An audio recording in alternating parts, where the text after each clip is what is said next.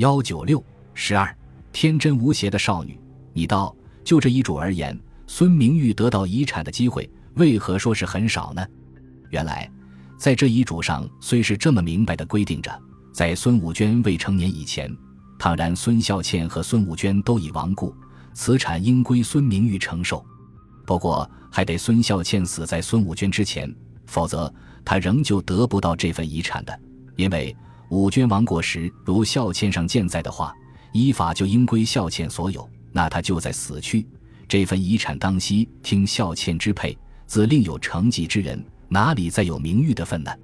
照此说来，本案的主犯倘然是这孙明玉的话，他不但要把孙武娟害死，还得也对孙孝倩加以毒手呢。而且，并得在害死孙武娟之前，先将孙孝谦害死，不然仍是不生效力的呢。我说：“是的，如此，他的机会不是很少吗？”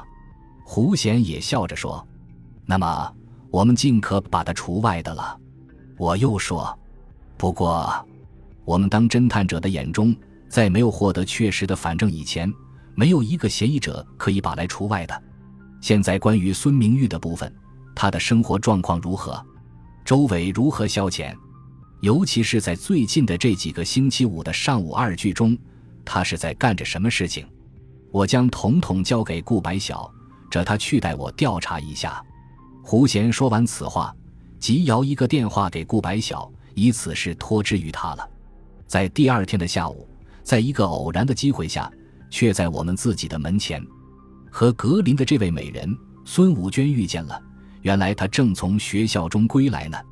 他倒一点都不搭架子，在嫣然一笑之外，还和我点了点头。我一时无话可说，只能向他需要一声道：“孙女士也到碧玉中来座谈一回吗？”谁知他却是十分天真，只说了句：“我原是想要拜访的。”即嫣然一笑的接受了我的这个邀请，跟了我走进屋来。这时候胡贤已是出去了，我便陪了这位美人儿在书室中闲谈着，无意中。他竟谈起了他的志愿了。他说：“我在大学中学的是医科，不久就要毕业了。一旦毕业之后，我想独立创设一个平民医院，施诊施药，不要他们这般平民一个钱。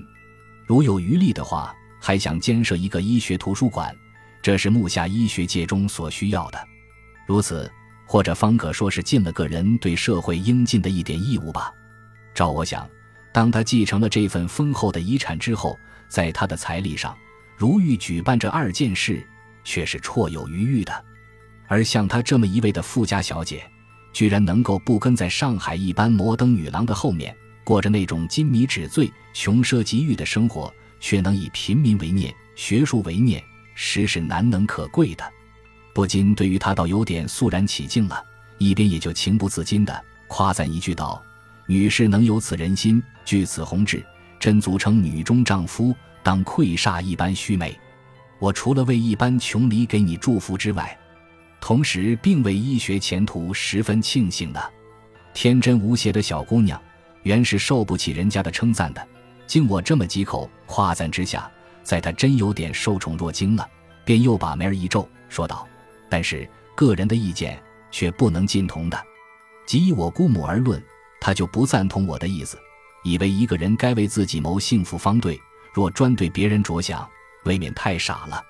倘然换了是他的话，他绝技不是这样干，他当以这大部分的财产做点有利益于自己的事业呢。照他的意见，不是想经营商业吗？这也是个人的观点不同。她是一个职业女子，无怪她要有上如此的一个倾向了。